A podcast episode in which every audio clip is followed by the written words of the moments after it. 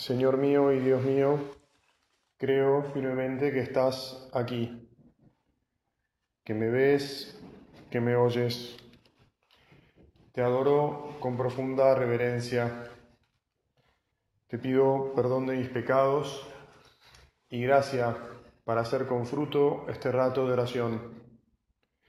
Madre mía Inmaculada, San José, mi Padre y Señor, Ángel de mi guarda, intercedan por mí. Es para mí significativo el título del retiro mensual que estamos haciendo ahora, porque realmente es una realidad muy central de la vida cristiana, eh, pero que al mismo tiempo tal vez no consideramos con tanta frecuencia. Y por ser tan central, vale la pena que, lo hagamos.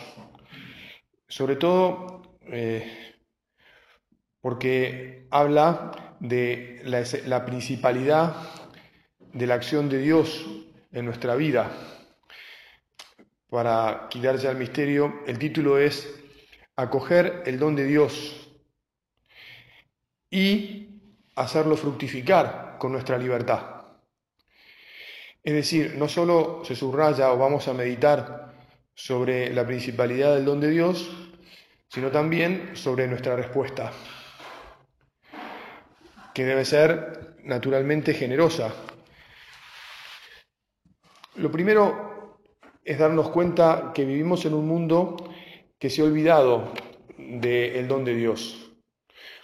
Vivimos en un mundo que se ha apropiado de de su propia vida, es decir, las personas se han apropiado de su existencia, ya no reconocen que tienen la vida como recibida de Dios. Lamentablemente no se cree en, eso, no se creen que Dios es creador, que es un Dios que además crea por amor, que crea para compartir su felicidad, que quiere darnos su felicidad. ¿No es esto lo que culturalmente reina en, la mentalidad del hombre de hoy. Y esto trae grandes problemas para la vida cristiana y en el fondo trae grandes problemas para la humanidad, porque cuando los hombres nos creemos dueños de, nuestras vidas y del mundo, eh, bueno, ese es el pecado original. Y, eso es la, separación de Dios y eso es la entrada de todos los males en nuestra vida. ¿Por qué hay mal en el mundo? Por esto. El pecado principal es desconocer a Dios. ¿Te acordás de Danieva? Seréis como dioses conocedores del bien y del mal. Es decir, ustedes van a, tener, van a ser los que controlen. Y eso no es verdad. Señor, entonces te pedimos que nosotros, por lo menos que estamos aquí rezando, lo volvamos a tener claro. Y también te pedimos que nos demos cuenta de la importancia de sembrarlo con generosidad, a derecha y a izquierda, sembrar, perdón, con generosidad eh, esta verdad tan esencial. Que los hijos, que tus amigos, que, que toda la gente que trate con vos se dé cuenta. Mira, este hombre reconoce a Dios. Este hombre reconoce a Dios. Y ayudar a que los demás también vivan de acuerdo con, con esto. Te insisto, va a haber que pelearla, mejor dicho, la tenemos que pelear. La tenemos que pelear porque la, gente piensa otra cosa. San Agustín, por otro lado, solía decir que en materia de religión, es decir, a la hora de pararnos delante de Dios, decía, lo primero es la humildad, lo segundo es, ¿qué te imaginas? Lo segundo es, repetía, la humildad, y decía, y lo tercero es, y ya naturalmente te das cuenta, la humildad. Es decir, el, gran problema, en otras palabras, que nos está sucediendo es que pecamos de soberbia. Ojo, ahora voy a hacer un poco más incisivo. Vos y yo también pecamos de soberbia. Porque muchas veces nos olvidamos de que Dios nos da todo lo que necesitamos. Y de que en realidad no tenemos por qué preocuparnos y que si somos fieles a Él no nos va a faltar nada de lo necesario. El problema es que como es natural también y es bueno que uno quiera progresar, pero es malo que uno ponga el progreso por encima de la relación con Dios y por encima de la felicidad que significa amar a Dios y al prójimo. Y pone su felicidad en tener una casa más grande, tener un auto mejor. Yo no digo que nada de eso esté mal, ¿eh? está todo muy bien, pero la primera felicidad es, Señor, yo soy tuyo, reconozco que me has dado la vida, reconozco que me has dado todo lo que tengo, Reconozco que no me hace falta más que lo que tengo para ser feliz, porque te tengo a ti y por tenerte a ti también tengo buenas relaciones humanas y eso es lo que me ocupo de cultivar. Lo que procuro atender es mi relación con las personas, en tu caso con tu mujer, naturalmente con tus hijos, con tus hermanos, con tus padres, con tus amigos y también con una mirada que va más allá con los demás, es decir, me ocupo del prójimo. No, tengo cerradas las persianas de mis ojos al, resto de las personas que no están tan cerca mío, pero que siguen siendo mis hermanos, porque ellos también son hijos de Dios, recibieron de Dios la existencia y tengo por eso una fraternidad con ellos y tengo que ayudarlos. Entonces, Naturalmente ahora vamos a aprovechar unas parábolas de campo, porque eh, en la gente, bueno, en, el campo está claro que es muy necesario todo lo que viene del cielo, digamos así. Y entonces eh, es fácil entender esto de acoger el don de Dios. La parábola del sembrador es una de las parábolas más conocidas para quienes acostumbramos asistir al culto divino, ir a misa. Yo me acuerdo de chiquito que tenía la sensación de que con mucha frecuencia eh, aparecía en la lectura de los domingos, por lo menos porque se me grababa, no sé, es una parábola eh, linda y, que se, te queda grabada en el corazón. Sin embargo, digo todo esto y hago una especie como de aviso publicitario breve. Hay que, hay que ayudar a las personas a que conozcan el Evangelio y en general no lo conocen. Creo que los que están aquí presentes, yo les digo la parábola del sembrador y en general todos van a decir, sí, padre, la tenemos clara, fenómeno. Ahora, ¿sabes qué? Salí a la calle, para 10 personas, incluso anda a tu familia, pregunta, che, ¿me puedes contar la parábola del sembrador? Y hay muchos que no se la van a saber bien, por lo menos se la saber bien. Te van a decir, bueno, es y algo. Entonces, el mensaje publicitario es, hay que conocer el Evangelio el Evangelio es parte de las gracias que Dios nos da, porque es la explicación sobre nuestra existencia. Dios no solo nos ha dado la vida, sino que ha venido Él a la tierra a explicarnos cómo hay que vivir, además de para salvarnos. Y eso fue recogido en el Evangelio, su vida y su palabra fue recogida en el Evangelio. Hay que conocer el Evangelio, hay que dedicarle tiempo, tengo un amigo que me decía ayer, mira, cumpleaños mi sobrino, le, le regalé un evangelio. Le aconsejé, empezar leyendo el, evangelio de San Lucas. Bueno, hay distintas tácticas para, para meterse, para entusiasmarse, para conocer a Jesús. Fin de la pauta publicitaria. Vamos ahora entonces a la parábola del sembrador, capítulo 13 de San Mateo, aunque también está en los otros sinópticos. Les decía, el sembrador salió a sembrar, y al esparcir la semilla, algunas cayeron al borde del camino y los pájaros las comieron. Otras cayeron en terreno pedregoso, donde no había mucha tierra y brotaron enseguida porque la tierra era poco profunda. Pero cuando salió el sol, se quemaron y por falta de raíz se secaron. Otras cayeron entre espinas y éstas al crecer las ahogaron. Otras cayeron en tierra buena y dieron fruto, unas cien, otras sesenta, otras treinta. El que tenga oídos, que oiga. Lo leí rápido, lo podría haber contado. Para quien está familiarizado, este relato es muy sencillo porque con el diario del lunes, es decir, con la explicación que después dio Jesús y con la cantidad de veces que, que se nos ha revuelto a explicar, uno ya se lo sabe, ¿verdad? Pero meditarlo con un poquito más de detenimiento y con profundidad nos viene bien. Y lo primero es que la semilla, todo es gratis. La semilla la siembra Dios. Y la tierra, que somos nosotros, la vida nuestra, también nos la dio Dios. Entonces, acoger el don de Dios, entendimos el, el título de la meditación, acoger el don de Dios. Todo nos viene de Dios. Ahora, ¿qué te sale natural hacer en este momento de oración? ¿No te sale decir gracias Dios mío? Cuando te despertás a la mañana, ¿le decís gracias Señor por haberme dado un nuevo día? Y cuando te vas a dormir a la noche, ¿no le decís gracias Señor porque he podido trabajar para ti en este día? Por todo lo que me permitiste hacer. Gracias Señor porque todo es tuyo y vos me lo das a mí y lo pones en mis manos.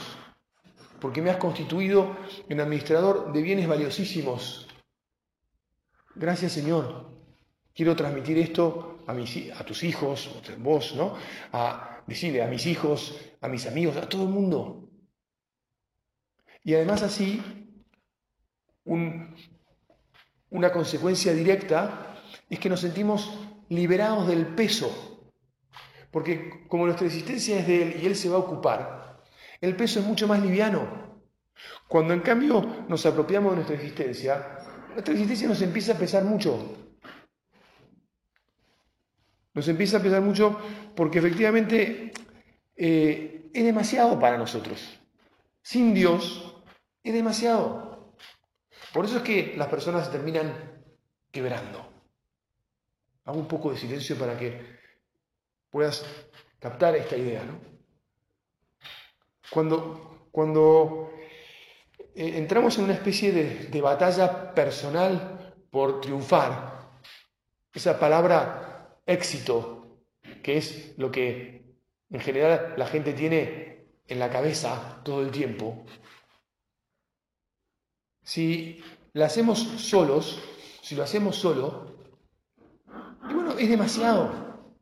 Y además, para colmo, pasando, pasado el tiempo, conforme eh, nos vamos encontrando las dificultades naturales que hay en la vida, cada vez se nos hace más complicado. Y como no siempre nos va bien, entonces un poco nos desanimamos.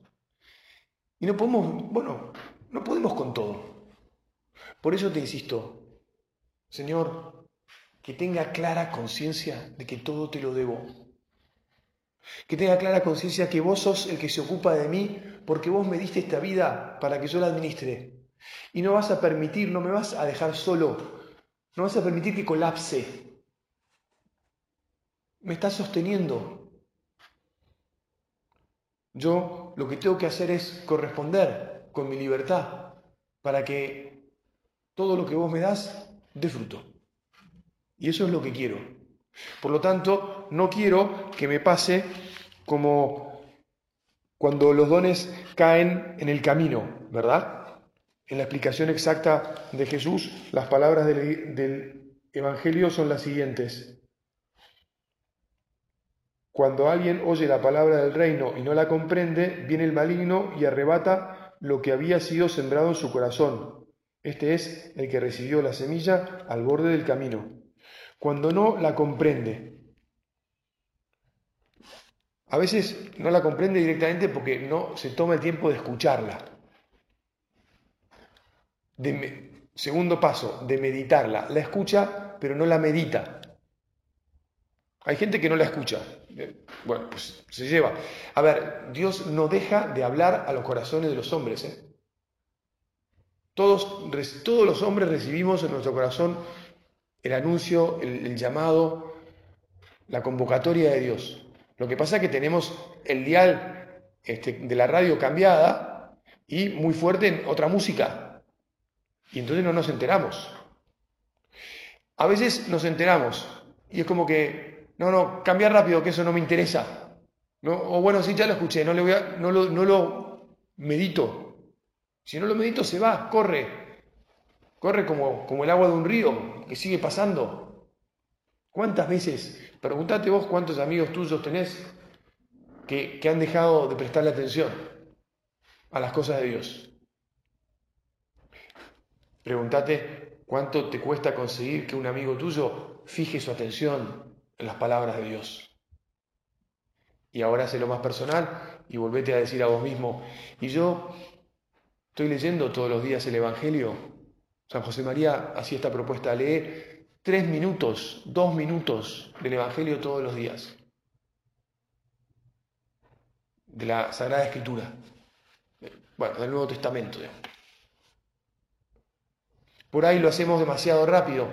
O sea, bueno, pero si son tres minutos, son tres minutos. Bueno, pero a veces uno está tan apurado que hasta hace tres minutos, hace que tres minutos sean en realidad un, un casi no detenerse. Sí, estuve ahí tres minutos, leí, cerré y me fui. Bueno. Así es más difícil. Vienen los pájaros y se comen tu semilla. Después está la semilla que cae en tierra poco profunda, en terreno pedregoso. Entonces la aceptan enseguida con alegría, pero no la dejan echar raíces por, dice Jesús, porque es inconstante. Y entonces, en cuanto sobreviene una tribulación o una persecución a causa de la palabra, inmediatamente sucumbe.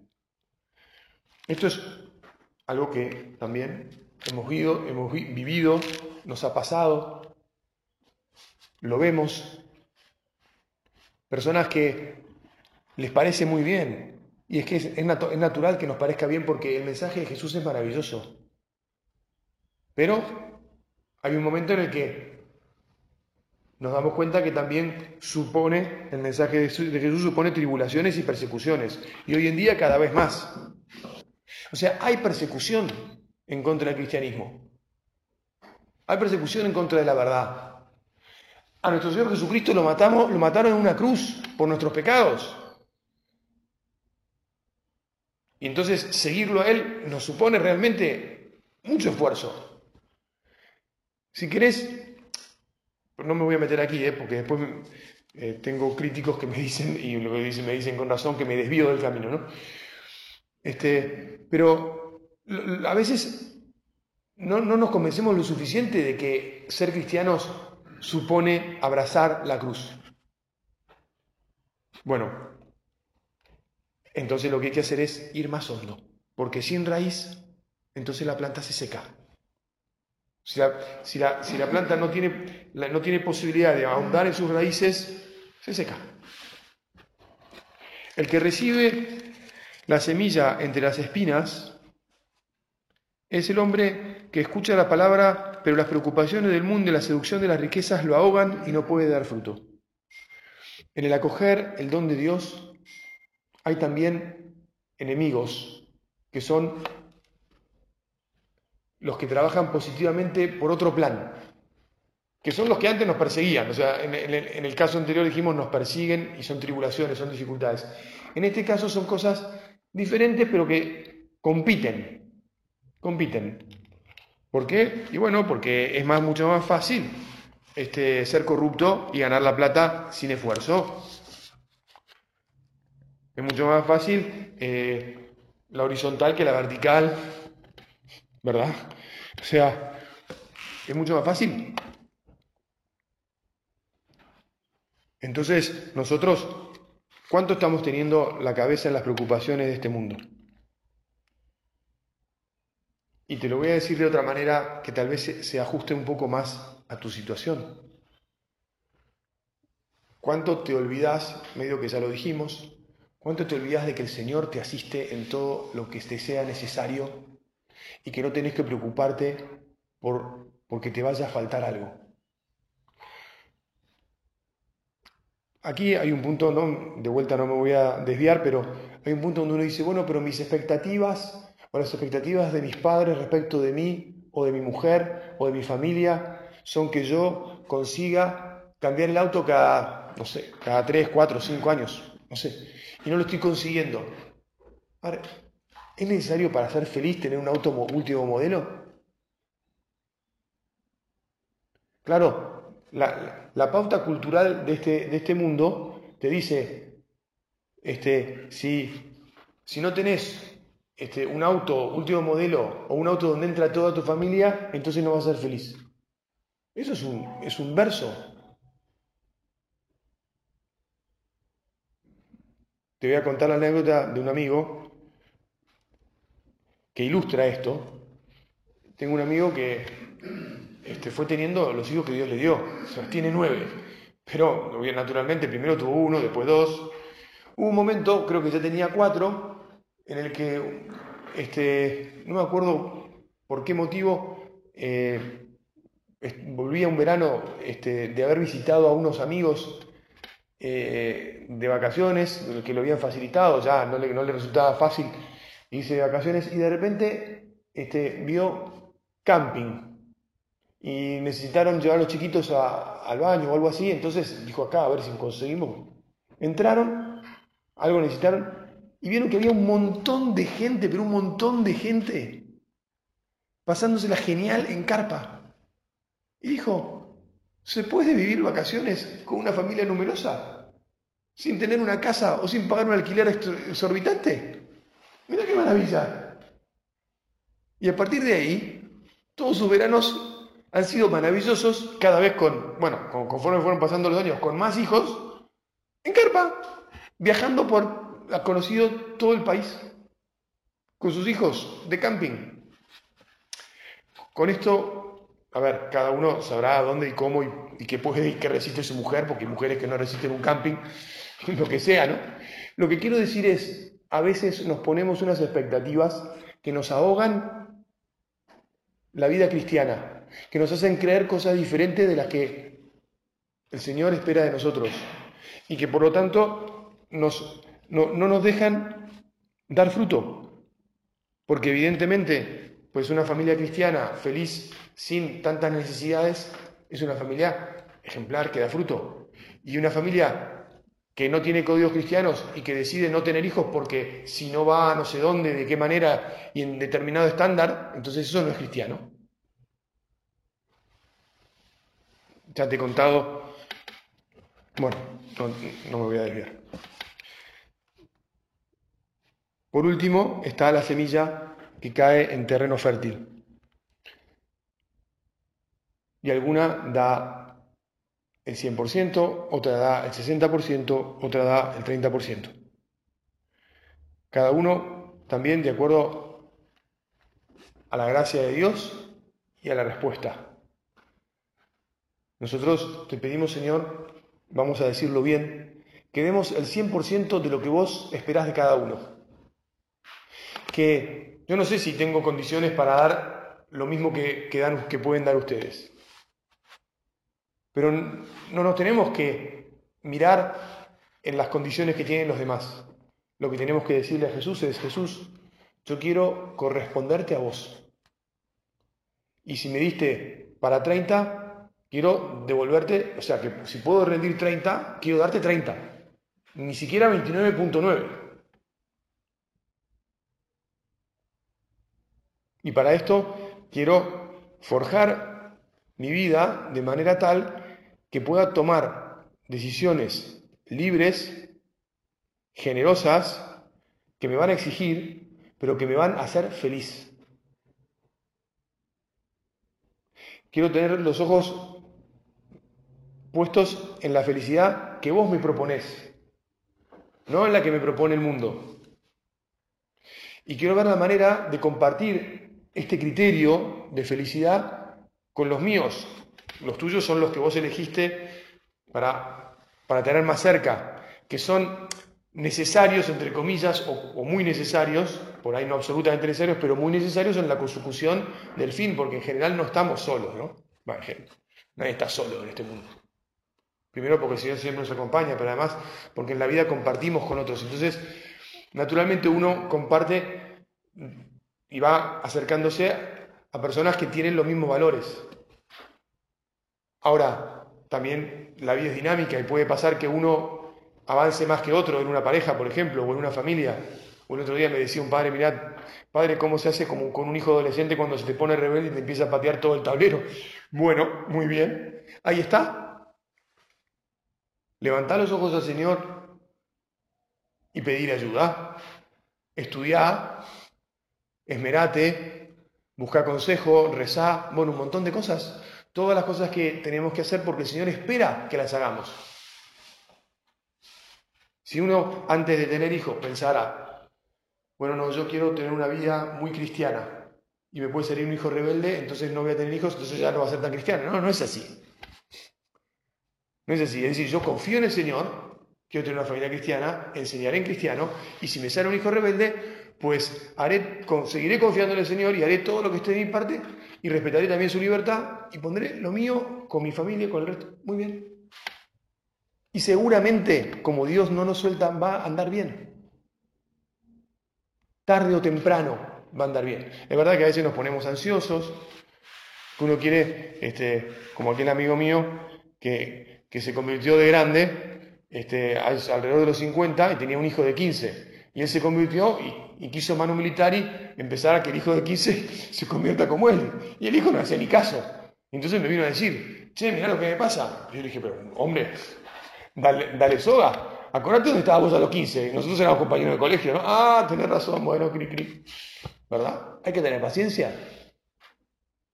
Hay que confiar en Dios, pero también hay que confiar que los tiempos de Dios y de las demás personas a veces no son nuestros tiempos. Y a veces me podrás decir, el tiempo se me hace muy largo, Padre. Se me hace muy largo con mis propios defectos, se me hace muy largo con esto que, es algo bueno que quiero conseguir y no, me, no me sale tan fácil. Bueno, no te preocupes, porque el Señor ya lo sabe que estás en el camino. Bueno, veo que tenemos que ir terminando esta meditación. Entonces, para cerrar bien esta idea, las expectativas que tenemos, tenemos que tenerlas siempre de la mano de Dios. Tenemos que charlarlas con Él. Todas las cosas buenas que incluso para corresponderle a Él aspiramos, Señor, son parte de nuestro diálogo. Y entonces estará bien porque estaremos respondiendo con nuestra libertad y tendremos que ir mejorando y estaremos en tus manos y vos harás tu trabajo en nosotros. Y así podremos dar fruto el que vos vayas poniendo, porque también el fruto lo pones vos, si nosotros nos disponemos bien. Bueno, vamos a pedirle a la Virgen que con tanta generosidad respondió al don de Dios, que, que nos ayude a nosotros a darnos cuenta de que todo en nuestra vida es don y que también tenemos que responder como ella, con los brazos abiertos a ese Dios nuestro, para que entonces nuestra vida sea una vida plena, una vida feliz y podamos dar felicidad a muchos otros. Te doy gracias, Dios mío, por los buenos propósitos, afectos e inspiraciones que me has comunicado en esta meditación. Te pido ayuda para ponerlos por obra. Madre mía Inmaculada, San José, mi Padre y Señor, Ángel de mi guarda, intercedan por mí.